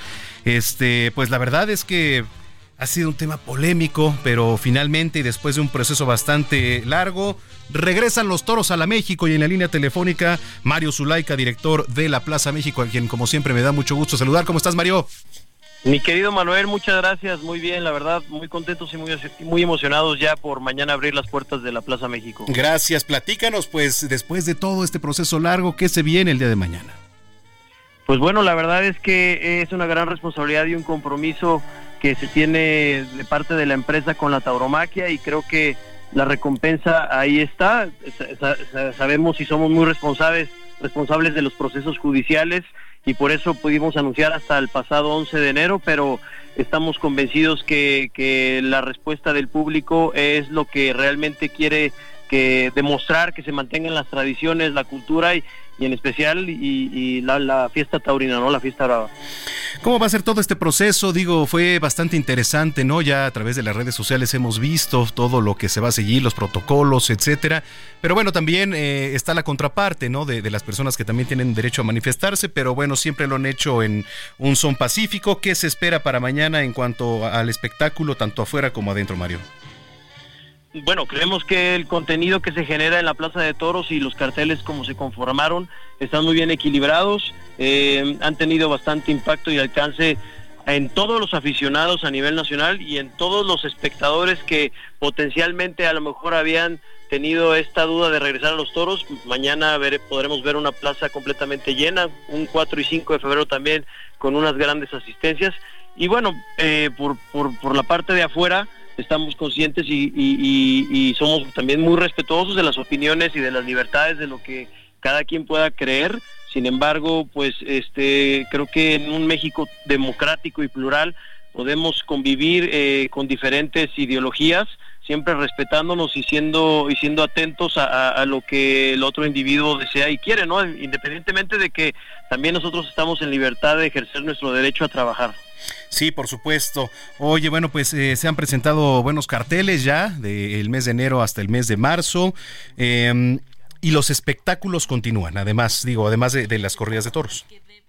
Claro, pues una de las cosas que aprendimos durante esta suspensión es que abrimos esta vertiente en donde alojamos diferentes eventos eh, de espectáculos públicos de, distintas naturalezas, tanto culturales, deportivos como musicales, y esta convivencia de los eventos taurinos seguirá, seguirá a través eh, de todo el año con los eventos no taurinos. Correcto. Eh, ¿Falta algo por hacer en, en, temas de cabildeo, en temas ahí con, con, con, los temas legislativos, algo que quede pendiente por, por, este, por firmarse, etcétera, Mario? Sí, bueno, el, juicio, el juicio de amparo continúa. Eh, hay que recordar que lo que logramos fue suspender la suspensión. Entonces, eh, seguiremos atendiendo y, agotando todos los recursos que sean necesarios para poder este, librar este embate muy pronto y, y poder celebrar nuevamente una libertad de expresión. Muy bien, Mario. Pues finalmente invitar mañana en punto de las 4.30 de la tarde aquí en la Monumental Plaza de Toros, México. Correcto, el día de mañana a las cuatro y media de la tarde, un gran cartel con Joselito Adame, Andrés Rocarrey y Diego Silvetti con toros de Tequisquiapan. Muy bien, pues ahí estaremos. Muchísimas gracias, saludos y enhorabuena. Muchas gracias, un saludo a todos. Gracias, es la voz de Mario Zulaika, director de la Monumental Plaza de Toros México. Tres de la tarde ya con 17 minutos. Hablemos de tecnología con Juan Guevara.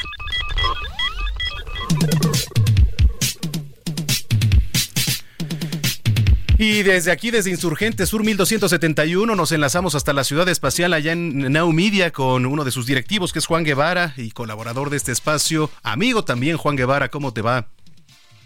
Mi queridísimo Alonso Macona, lo más importante es amigo tuyo de, todas, de, todos ustedes, ¿no? Exactamente. ¿Cómo estás, mi estimado Juan? Bien, bendecido, bendecido. Fíjate que eh, hoy, es algo, te va a gustar a ti, mi querido Samacona. Fíjate que eh, declararon en los Estados Unidos a TikTok como la red social más adictiva del mundo.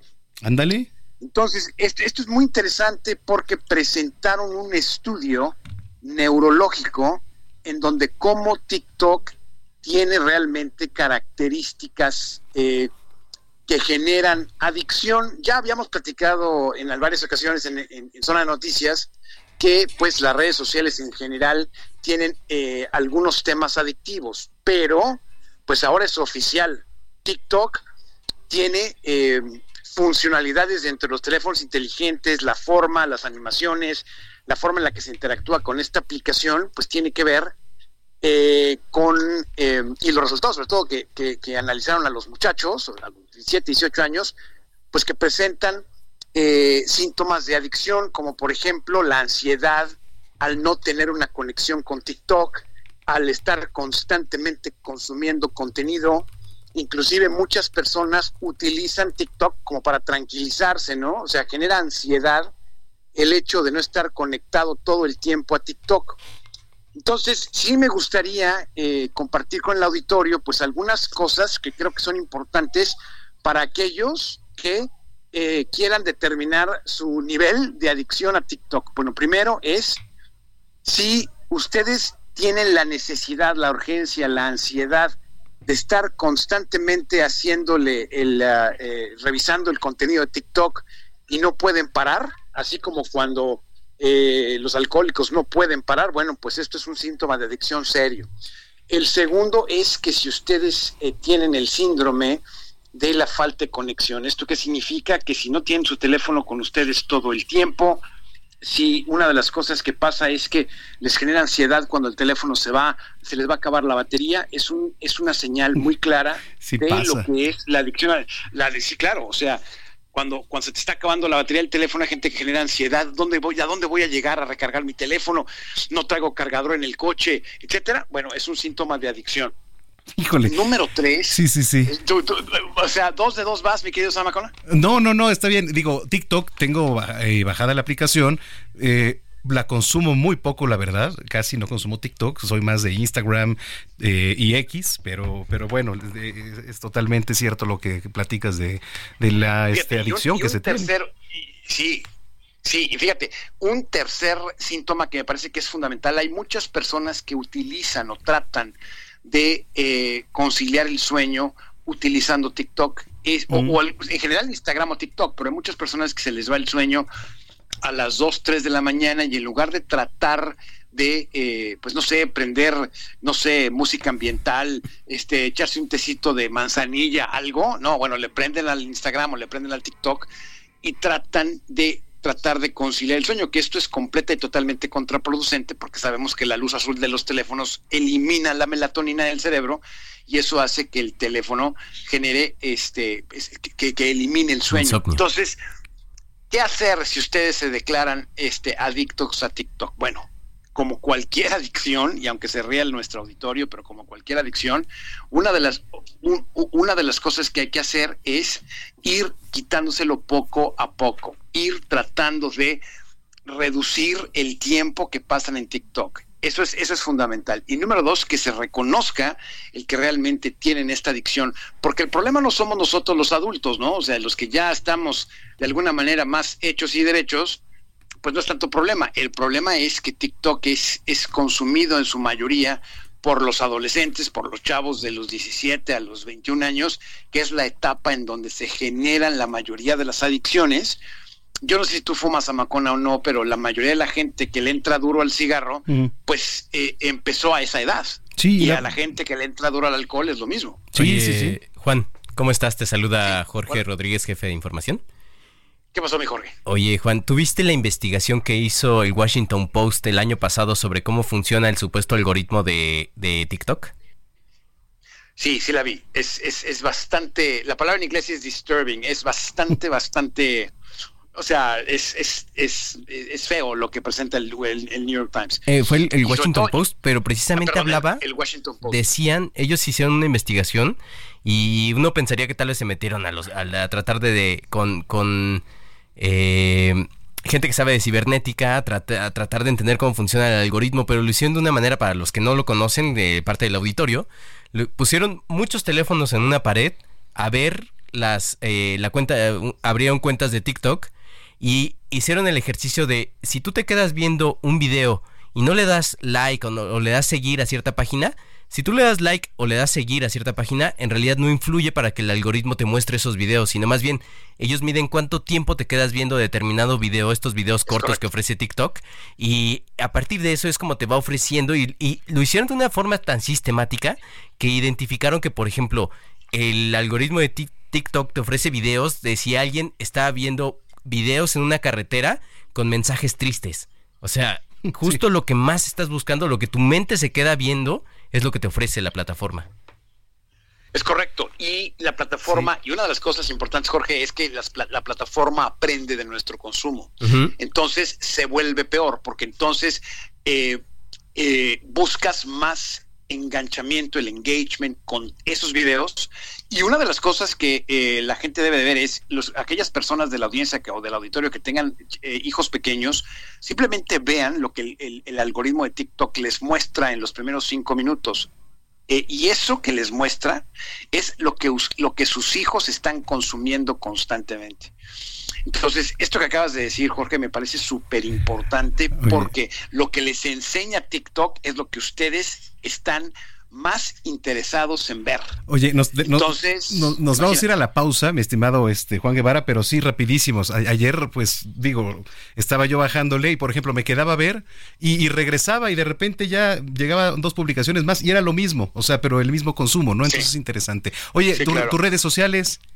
Rápidamente, Juan Guevara TV, para todos aquellos interesados en tecnología, Juan Guevara TV, y aquí estamos listos y dispuestos para seguir platicando de tu tecnología aquí en Zona Tecnológica. Bueno, te mando un abrazo y estamos en contacto. Pórtense mal, cuídense bien, niños. Gracias, gracias Juan Guevara desde la Ciudad Espacial. No se vaya porque regresamos a cerrar la última media hora de información aquí en Zona de Noticias. Ya volvemos.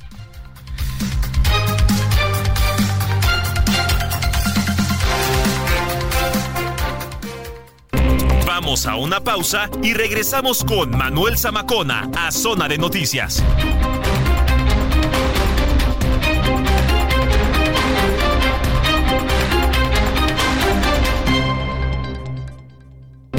Ya estamos de regreso en Zona de Noticias con Manuel Zamacona por el Heraldo Radio.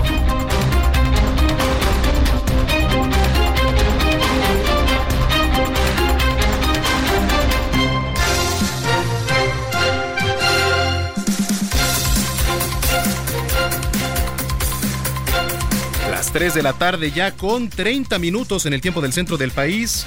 Bueno, pues vamos a entrar de lleno ya a la última media hora de información aquí a través de la señal de Heraldo Radio. Está usted escuchando Zona de Noticias. Em, le quiero platicar que la Orquesta Sinfónica de Minería, una de las más importantes del continente, sin duda, pues renovó su imagen institucional que ahorita nos enseñaba mi compañero Jorge Rodríguez. Está bastante interesante. Eh, luego de que su primer logotipo estuvo vigente, ¿no, Jorge? Me platicabas desde, desde hace 40 años. Así es. ¿No? Está, está, interesante.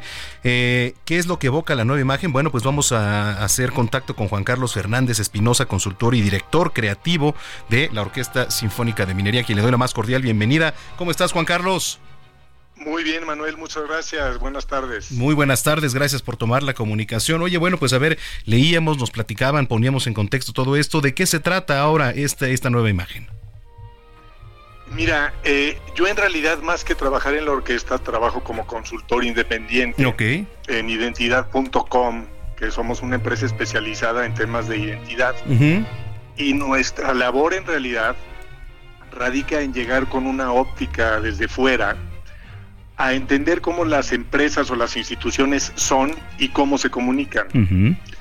Eh, muchas veces hay que llegar a entender que una empresa es lo que es y se está comunicando de una forma muy acertada, muy genuina, muy real, pero muchas veces, y es la mayoría de los casos, las empresas son mejores de lo que parecen, porque se han fijado siempre en muchas cosas de mejora interna o han mejorado en muchos otros temas, pero dejan la comunicación para el último o no saben cómo hacerlo. Y la identidad a veces se va rezagando como algo que pues ya genera familiaridad, ya genera obviamente una conexión emocional y a veces no se tiene o la iniciativa o el valor incluso de decir, oye, pues este, vamos a hacer un cambio. Se le llama ceguera al cambio esto y se aplica cuando vas a casa de tus amigos y ves cochambre en el apagador, pero pues tú no ves el cochambre en tu propia casa, ¿no? Sí, sí, sí. No, digamos, si es una renovación. en este caso, así es, siempre es una renovación y la renovación, eh, la gran incógnita siempre es si debe ser una renovación sutil o conviene hacer, como se dice, más una, una revolución más que una evolución, ¿no? ¿Nos puedes describir un poquito de qué se trata esta, esta nueva imagen? Sí, mira, descubrimos al hacer todo un trabajo interno, obviamente esto, eh, yo desde fuera simplemente participo en, en encontrar internamente cuál es la visión de la orquesta, cuál ha sido la historia, en qué entorno competitivo se encuentran, porque las orquestas obviamente pueden ser locales, pero en el caso de Minería, que es una excelente orquesta, tiene una proyección internacional importantísima. Y lo que descubrimos es que la orquesta ha tenido de veras un éxito enorme en generar una experiencia maravillosa para los eh, asistentes a, a los conciertos o quienes los escuchan en, Spotify o en el radio o en donde sea, o compran discos. Y la experiencia es algo que no necesariamente se estaba expresando con la marca que tenían, que era una tipografía muy clásica, con un cello, pero de alguna manera no presentaba nada único de la orquesta. Y el nombre de minería, que es súper interesante, que viene porque nació originalmente en el Palacio de Minería, tiene una mitología muy bella. Las minas son los lugares en los que nos adentramos para buscar materiales preciosos, piedras, metales, y hay una correlación directa con la experiencia que vivimos en, un, en una sala de conciertos. Incluso la oscuridad podríamos llevarla así como metáfora al estar dentro de una mina y de pronto empezar a escuchar una orquesta que genera unos sonidos que nos emocionan, y nos hace encontrar dentro de nosotros esos tesoros, esos materiales preciosos que buscamos. Entonces el símbolo pretende representar precisamente esa, ese misterio que ofrece un concierto. Son unas vetas, eh, unas vetas que se pueden entender como capas geológicas o también como las vetas que encontramos en una piedra como el cuarzo, el collamito, la piedra ágata, en fin. Entonces, los símbolos tienen que invitarnos a soñar. Y casualmente la orquesta es lo que hace cuando nos invita y nos abre las puertas a una sala de conciertos.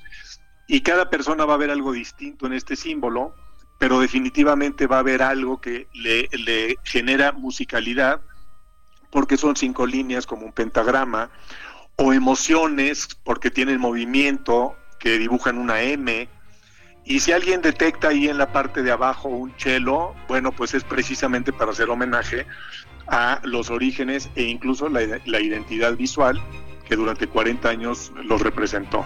Hola Juan Carlos, te saluda Jorge Rodríguez, jefe de información.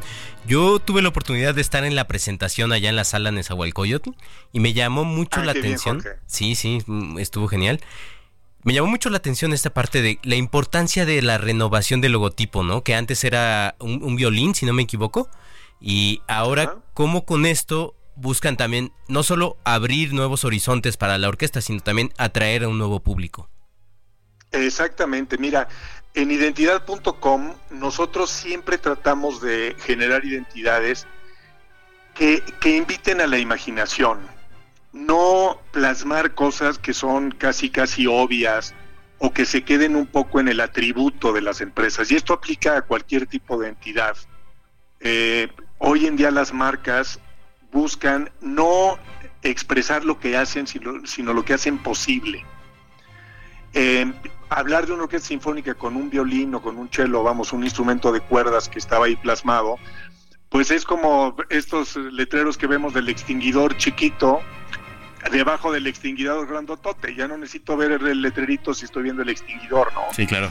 Y en el caso de una marca para una orquesta, con algo que no necesariamente expresaba lo que los diferencia, lo que los hace únicos y especialmente las emociones, pues es donde vimos una gran oportunidad.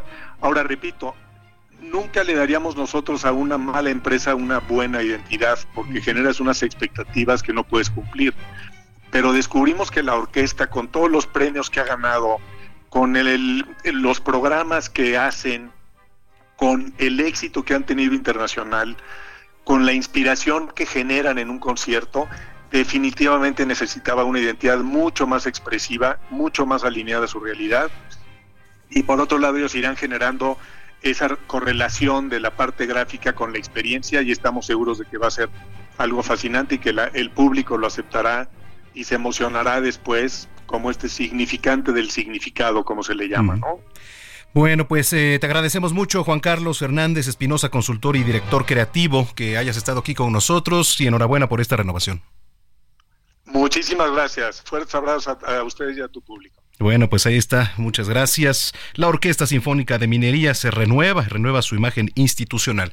Eh, oiga, antes de, ir a lo que sigue, le platico eh, información de, de último minuto, de última hora. Ya tras días de búsqueda y con ayuda de un operativo en conjunto, la Fiscalía General de Justicia del Estado de México ha informado la tarde de hoy sábado sobre la localización de un bebé que presuntamente había sido extraído de su domicilio en la ciudad de Pachuca, en Hidalgo. Sin dar más detalles sobre el lugar en el que lo encontraron, se difundió que el menor fue recuperado debido a un trabajo colectivo de la Procuraduría del Estado de, Hidalgo y las Secretarías de Seguridad del Estado de México y del Mando Federal a través de la Secretaría de Seguridad y Protección Ciudadana. Entonces, bueno, pues ahí está también ya eh, este tuit por parte de la Fiscalía, dice localizado la Procuraduría de Hidalgo con colaboración de la Fiscalía y apoyo de la Secretaría de Seguridad Ciudadana. Eh, y Policía Municipal de Valle de Chalco localizaron con vida a un bebé que podría ser de este pues ayuntamiento, ¿no? Allá en el estado de Hidalgo. Bueno, pues enhorabuena, enhorabuena que apareció el. Sí, y ¿eh? también Manuel, si me permites, te doy una eh, noticia de última hora. Claro, claro. El entrenador del Barcelona, Javi Hernández, anunció que el próximo 30 de junio será su último día como entrenador del Barcelona. Esto luego de sufrir una nueva derrota ahí en la primera división española, lo que de cierta forma, ya veremos qué es lo que sucede, pero probablemente le abriría la puerta a Rafael Márquez para que dirija el primer equipo del Barcelona ya en la Liga Española. Pues bueno, ojalá, ojalá sería una buena noticia para los mexicanos allá en Europa. Bueno, pues eh, con esto vamos a lo que sigue, 3 de la tarde, 40 minutos. Hablando de sexualidad con Denise Flores.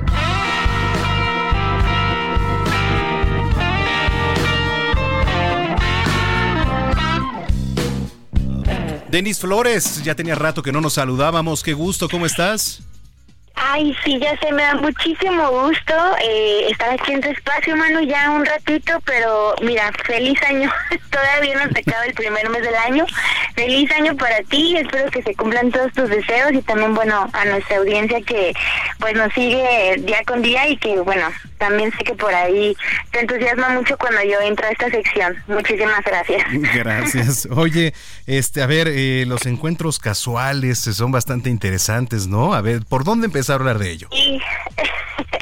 Bueno, fíjate que este tema, la verdad es que ha tomado mucho auge, pues ya en estos últimos, en estas últimas generaciones, ¿no? eh, porque digo, no es que sean de este momento, ya ya muchísimo antes sabemos que pues hay gente que, que se encuentra casual y bueno, la pasa muy bien y todo, pero actualmente pues notamos en muchas personas jóvenes que ya lo hacen muy frecuente.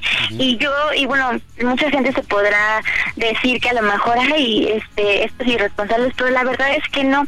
Yo he notado que han eh, tenido un poquito más de conciencia en sus encuentros, porque eh, en este caso, por ejemplo, en Decate, que es que estamos mucho tiempo con, con jóvenes, hemos hecho por ahí algunas encuestitas o luego hacemos entrevistas y nos han dado algunos tips muy interesantes que ahorita les quiero compartir, pues para que podamos llevar a cabo estas prácticas que realmente pueden ser muy sanas, siempre y cuando pues cumplan con ciertas características. Muy bien, a ver, escuchamos. Se pueden dar en todas las edades. ¿Mande? Ok, estamos listos.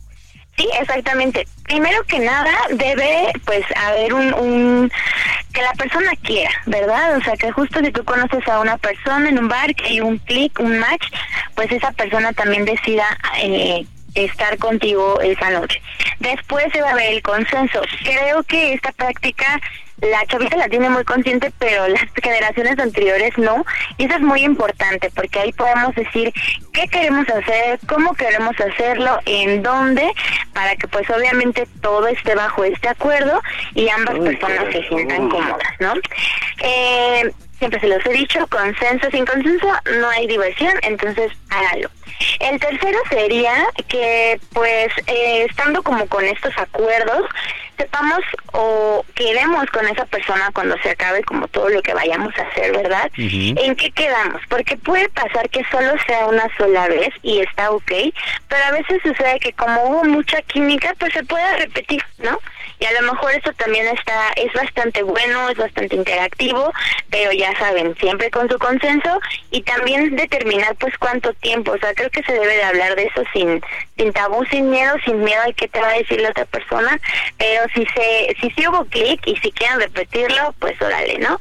Y la última, que yo creo que también es muy importante, es recordarles la protección, ¿no? O sea, la protección es vital y me refiero con protección, ya lo saben, a llevar sus condones, sus lubricantes, eh, lo que quieran utilizar.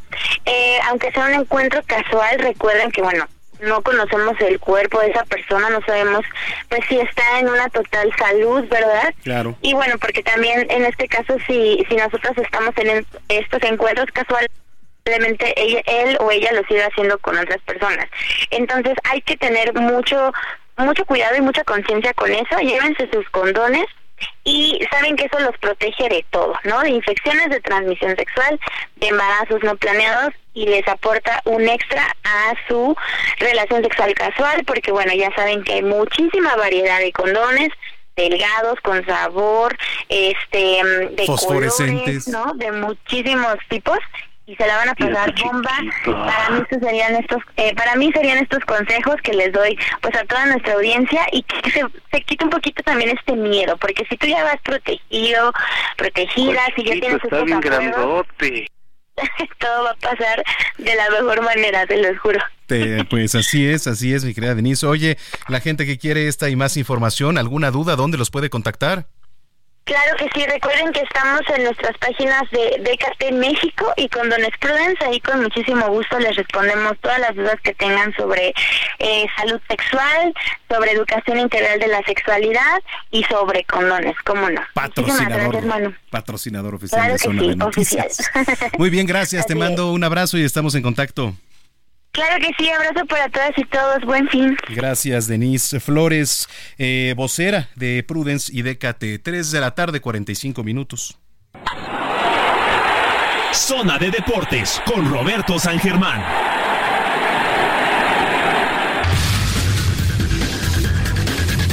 Vámonos a los deportes directamente contigo, mi querido Roberto San Germán. ¿Cómo estás, Robert? ¿Qué tal, mi querido Manuel? Buenas tardes y buenas tardes a toda la gente que nos sintoniza. Pues aquí andamos tranquilones, mi querido amigo. Y pues ya hubo fútbol ayer. Sí. Puebla y Necaxa empataron a uno. Y el, el eh, perdón, no, cuarto y Necaxa, estoy confundidísimo. Discúlpame, eso fue la semana pasada. estoy diciendo una tontería del tamaño del mundo. Más bien Puebla y Toluca empataron a uno. Y tus chivas siguen sin poder ganar, amigo. Empataron a uno también ayer contra Tijuana. En, pues en un partido que tuvieron oportunidades, pero no, no, no, no, no está jugando. Les hace falta un delantero. Y bueno, pues hoy a las 8 de la noche es la presentación de tu refuerzo bomba.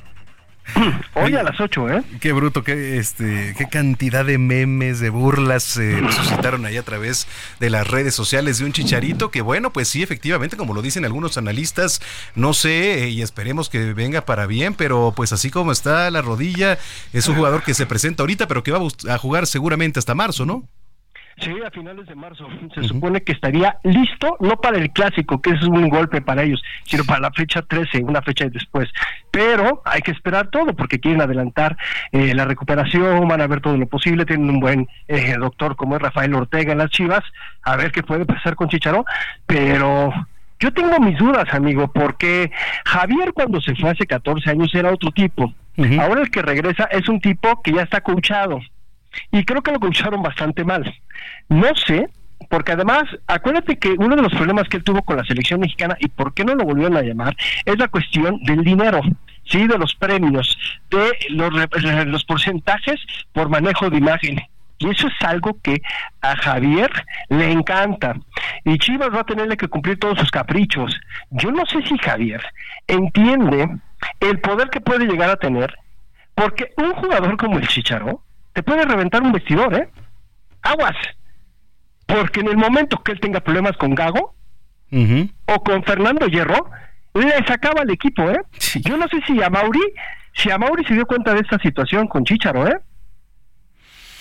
Híjole, pues eh, esperemos que no, pero digo, ahora que lo comentas, es, es bastante interesante ese punto que no se había casi tocado, ¿eh? No, es que no lo toca la gente, porque él te, te hablan de un chicharo de 35 años y viene con una lesión de rodilla muy fuerte, una de las lesiones que pueden acabar la carrera de cualquier deportista, no un futbolista, pero nadie ha hablado de esa situación de Chicharo, amigo. Chicharo con selección terminó vetado. Hay que recordarlo, terminó vetado, ¿eh? O sea, son situaciones que los tienes que calmar. Ya se les fueron dos, Alexis Vega y el Chicote, por una situación similar, ¿eh? Que metieron escorts en una concentración. Lo de Chicharo con la selección fue la famosa fiesta en las lomas. Sí. Entonces, yo creo que hay que ver también, no todo es bien sobre hojuelas, porque el hombre va a poder jugar hasta la semana 13, hasta la jornada 13. No llega para ahorita, amigo. Claro. Y Chivas, y perdón, pero Chivas no tiene gol. No. No, no, no, ya lo vimos ayer, mi estimado Robert, pero bueno. ¿Qué más pero tenemos? bueno, hoy a las 8 y la gente que si nos escucha en Guadalajara, hay que no se venden boletos, pero hay que meterte al sistema de boletaje para que tengas un boleto numerado y puedas entrar en orden al estadio, Claro. ¿ok? Así de simple. Y bueno, ¿qué más tenemos? Pues los partidos de hoy. A las 5 de la tarde Cruz Azul contra Mazatlán. También a las 5 León Santos. A las 7 Monterrey Atlético San Luis. Y a las 9 Necaxa contra América. Ya vamos, vamos a ver cómo también pues le pinta ese panorama la América que ha empezado bien, pero también ha tenido rivales tranquilos. Necaxa no creo que sea un problema para las águilas. Perdóname tú. Este, y tenemos otra situación. Hoy también tenemos boxeo, y es que está el señor Jaime Munguía. Sí, se enfrenta allá en Arizona a John Ryder en los supermedianos. Es un buen boxeador, Jaime, que ahora tiene a Freddy Roach como su manager, que fue un buen cambio para este hombre que le cuesta mucho defender. Y hoy vamos a ver de qué está hecho Jaime Munguía, este mexicano, se enfrenta en Arizona y pues vamos a ver eh, yo sé que en televisión abierta va a ser a las 10 de la noche, pero si tienes sistemas como ESPN o u otro, puedes ver la pelea un poquito antes. Totalmente. Oye, este, quiero aprovechar, mi estimado Roberto Sí, San claro. Para este, pues, eh, dar eh, enhorabuena, ¿no? La- el recibimiento aquí a la Liga Mexicana de Softball, que además Claro. eh, rompió paradigmas, la verdad, rompió récord de asistencia en los estadios. Eh, increíble lo, lo que ha sucedido con la Liga Mexicana de Softball. El nivel que están jugando es impecable, increíble. Y bueno, pues ojalá se mantenga y sea, pues, una punta de lanza, ¿no? Para darle pie a, a- a mucha rama femenil que tanta falta hace también. No, y además es un deporte que lo juegan las damas.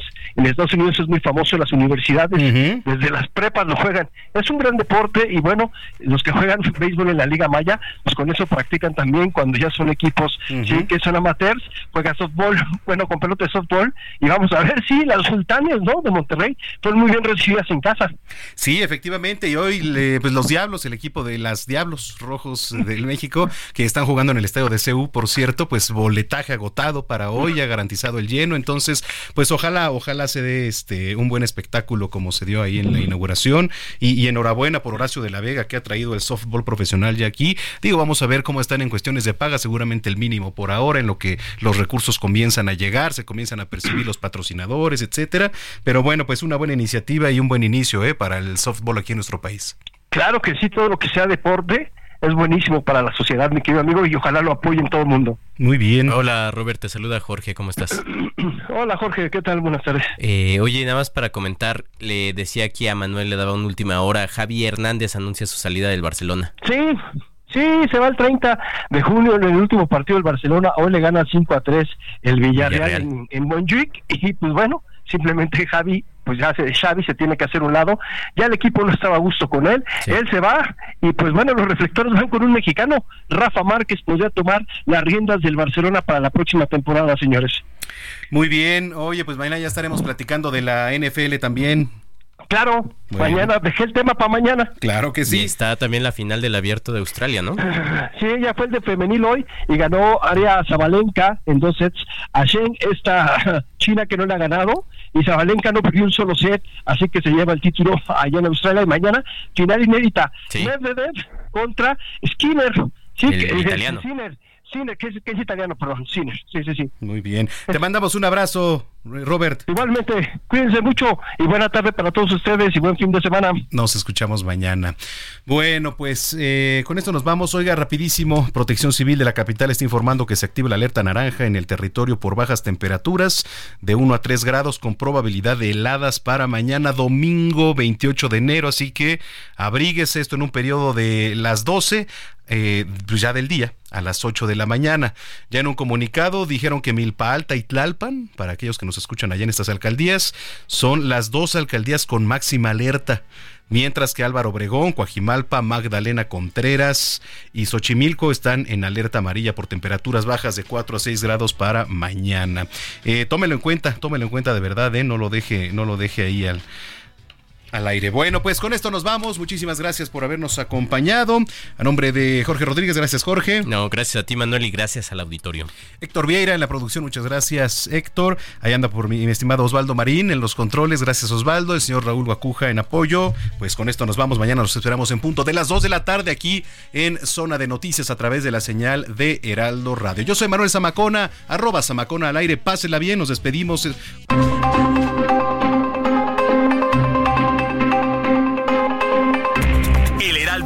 Presentó Zona de Noticias con Manuel Zamacona.